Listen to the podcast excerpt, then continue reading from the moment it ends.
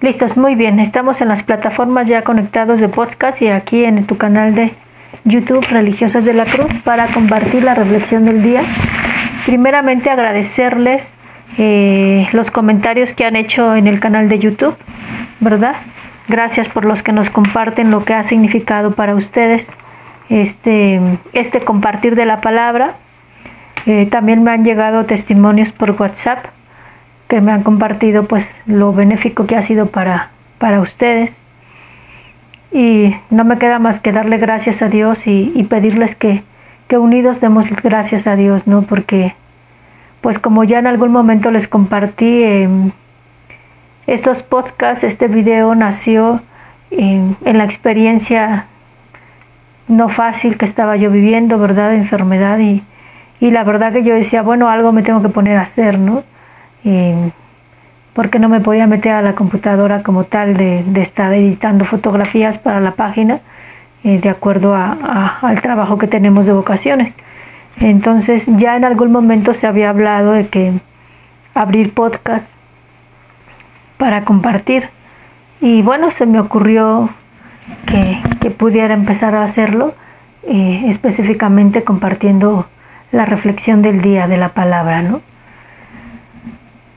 Y, créanme que, me da muchísimo gusto y solamente se me viene una frase. La cruz purifica, pero también la cruz es fecunda, ¿no? En la cruz hay vida. Y, y, sinceramente para mí ese era un momento difícil que yo estaba viviendo. Y qué alegría me da que, que en medio de lo que yo estaba viviendo eh, podía darles vida a ustedes, ¿verdad? Y, y bueno, pues ahora le pido al Señor que, que si mientras siga haciendo su voluntad, poder seguir adelante con esto, ¿no? Que al mismo tiempo a mí me enriquece. Y, y la verdad es que también pretendo pues despertar corazones. Ayer yo les decía, ¿no? Este, pues es fuerte darme cuenta que hay jóvenes, no tan jóvenes, que no han encontrado el sentido de su vida que pretendieron encontrarlo en una profesión y que a fin de cuentas se sienten vacías. Entonces, si en algo puedo cooperar en ello, porque es el servicio que en este momento tengo de ayudar en las vocaciones, pues adelante, ¿verdad? Así que si saben de alguien, no duden, ¿verdad?, de, de compartir estos videos. Como contemplativa, pues es lo fuerte para mí, ¿no? El, eh, el estar meditando en la palabra de Dios, el estar ante la presencia de Jesús Eucaristía y todo se va equilibrando eh, en medio de, de mis quehaceres sencillos al estilo como de una ama de casa. Esa es mi, mi hermosa vocación a la que fui llamada, a la que como lo compartí el día de ayer, pues dejé mi todo, ¿no? Dejé mi todo y quizá fue un todito, ¿no? Porque encontré al todo con mayúsculas. Y, y ojalá que Dios pueda seguir tocando corazones que puedan responderle a su que puedan responder a este llamado, ¿no? Y, y ojalá que estos videos, estos podcasts sirvan para eso. Vamos a dar lectura del Evangelio según San Mateo, capítulo 20, versículo del 1 al 16. En aquel tiempo Jesús dijo a sus discípulos esta parábola. El reino de los cielos es semejante a un propietario que al amanecer salió a contratar trabajadores para su viña, después de quedar con ellos en pagarles un denario por día. Los mandó a su viña. Salió otra vez a media mañana.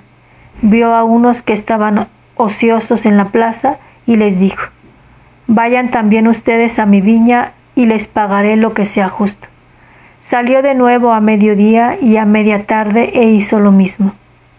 Por último, salió también al caer la tarde y encontró todavía a otros que estaban en la plaza y les dijo, ¿Por qué han estado aquí todo el día, sin trabajar? Ellos le respondieron, porque nadie nos ha contratado. Él les dijo, Vayan también ustedes a mi viña. Al atardecer, el dueño de la viña le dijo a su administrador, Llama a los trabajadores y págales su jornal, comenzando por los últimos hasta que llegues a los primeros.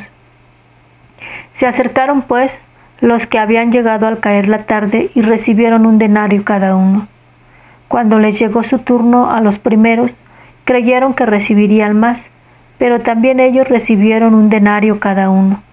Al recibirlo comenzaron a reclamarle al propietario diciéndole Esos que llegaron al último solo trabajaron una hora, y sin embargo les pagas lo mismo que a nosotros, que soportamos el peso del día y del calor. Pero él respondió a uno de ellos Amigo, yo no te hago ninguna injusticia. ¿Acaso no quedamos en que te pagaría un denario? Toma pues lo tuyo y vete. Yo quiero darle al que llegó al último lo mismo que a ti que no puedo hacer con lo mío lo que yo quiero? ¿O vas a tenerme rencor porque yo soy bueno? De igual manera los últimos serán los primeros y los primeros los últimos. Palabra del Señor. Ay, la verdad que esta lectura está como mandada a ser para mí. me, pues me llega en esta parte de, del servicio que el Señor me ha pedido, ¿no? Como promotora vocacional, animadora vocacional. Esta frase, ¿no? Esos que llegaron al último solo trabajaron una hora y sin embargo les paga lo mismo que a nosotros, que soportamos el peso del día y del calor. ¿Y qué responde él? Amigo, yo no te hago ninguna injusticia. ¿Acaso no quedamos en que te pagaría un denario? Toma pues lo tuyo y vete. Yo quiero darle al que llegó al último lo mismo que a ti.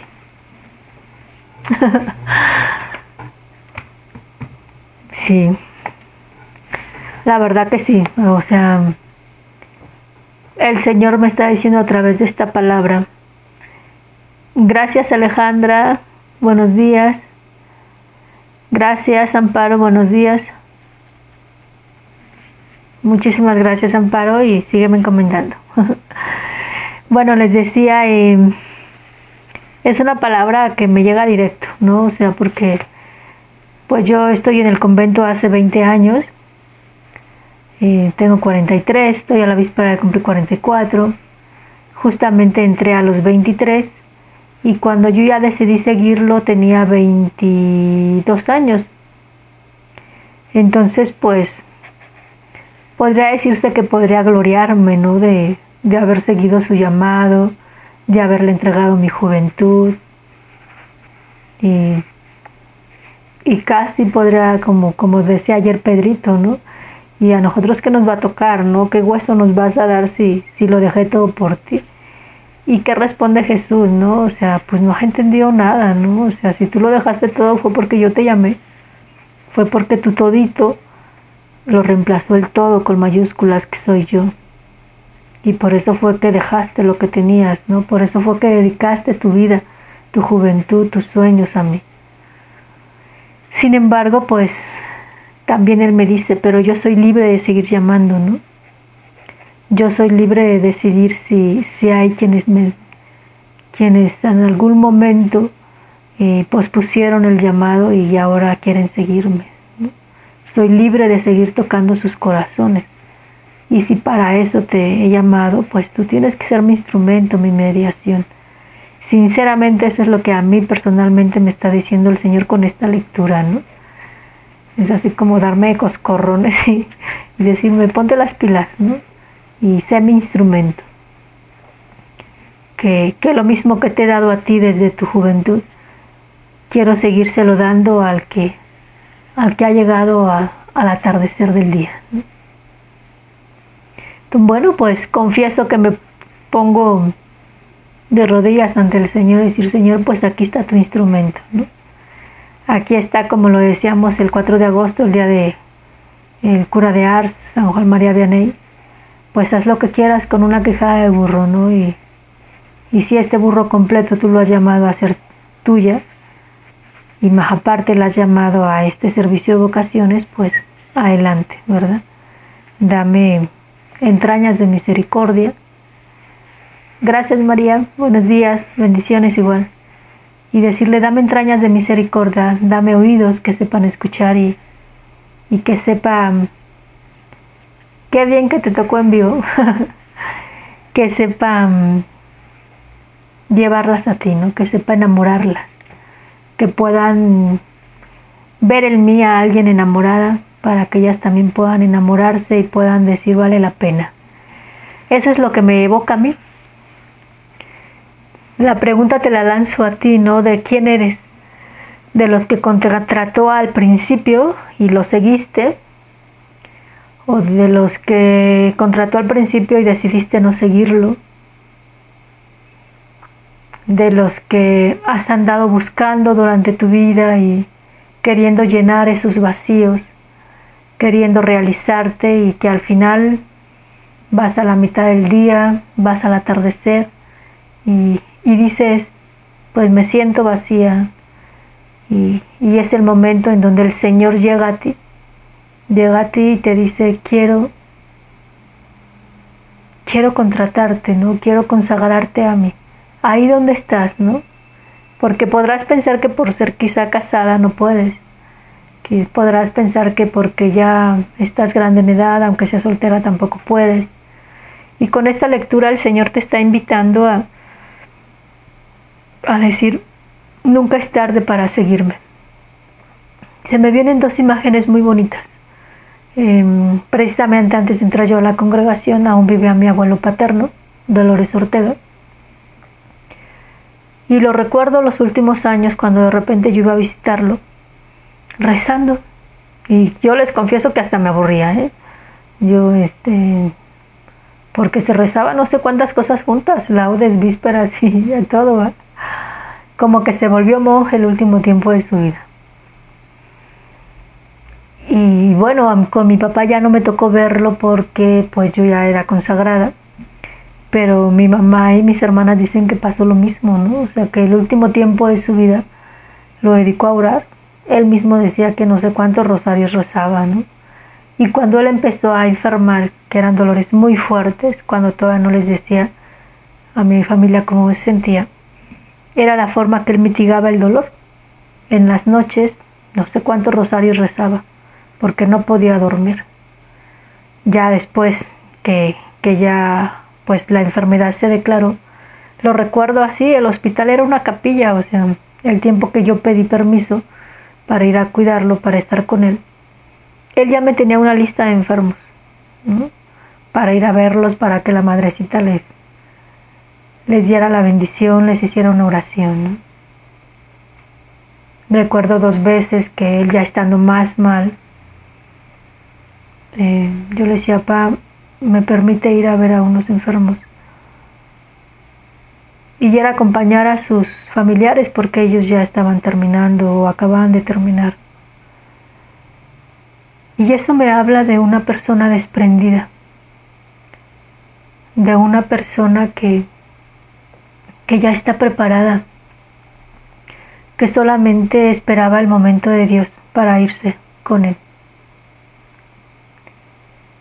Y, y mientras pudo, siguió orando, ¿no? Su rosario, su coronilla, llevaba su libro de oraciones, lo leía, su Biblia la leía y al final, cuando ya no pudo, recuerdo que me dijo, hija, ya no puedo.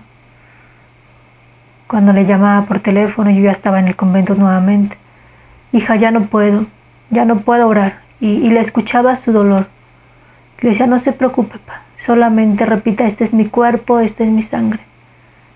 Y cuando ya no pueda hacer ni eso, no se preocupa, que aquí, aquí hay una monjita que es su hija, que seguirá ofreciendo su vida uniéndola a la de Jesús.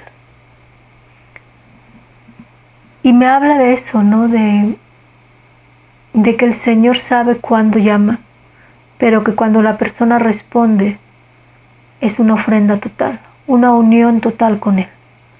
Recuerdo también que en esos días internado me decía, ¿sabes qué, hija? Él siempre luchó por el bienestar del pobre y se dedicaba ahí en la fábrica, pues, a que hubiera justicia, hubiera equidad. Y recuerdo que ya internado me dice, he comprendido que lo que inicié en mi juventud, en aquellos tiempos de sindicato, de huelga, hoy, hoy hay que consumarlo aquí en la cama de un hospital cuando ya no puedo más físicamente. Digo, sí, porque así Cristo lo hizo, ¿no? Lo consumó con su propia vida. Y sinceramente creo que esto es a lo que nos invita el Evangelio y que el Señor nos va a decir a ti y a mí, como le dijo a, pues a Pedro, ¿no? ¿Y a ti qué te importa? Cuando le dijo de Juan, ¿a ti qué te importa? Si cuando yo regrese él está o no está. Hoy a ti y a mí nos podría decir, ¿a ti qué te interesa? ¿Qué te importa? Si lo llamo antes o después, si él ha venido a mí al final de sus días. Tú tan solo responde, porque es de lo que te pediré cuentas. De lo único que yo te pediré cuentas es de que si supiste amar, si aprendiste a amar, porque esa es la única tarea, aprender a amar como Él nos ha amado. Entonces, pues, te invito a que vivas este día con esa reflexión, que te des cuenta si, si tú ya aceptaste el llamado del Señor, o si lo estás buscando atrévete a hacerlo. Que vale la pena. De verdad vale la pena. Creo que es todo lo que te puedo decir. Notarás que tengo aquí como que un nudo en la garganta. Pero es en gratitud, ¿no? En gratitud de lo que el Señor puede hacer cuando un burro se deja hacer, ¿no? Cuando uno le da permiso cuando uno decide creerle y cuando uno decide volverle a creer una y otra vez. Tu hermana María Guadalupe Ortega Sánchez, religiosa de la Cruz. Nos vemos mañana y oremos por las vocaciones. Dios les bendiga.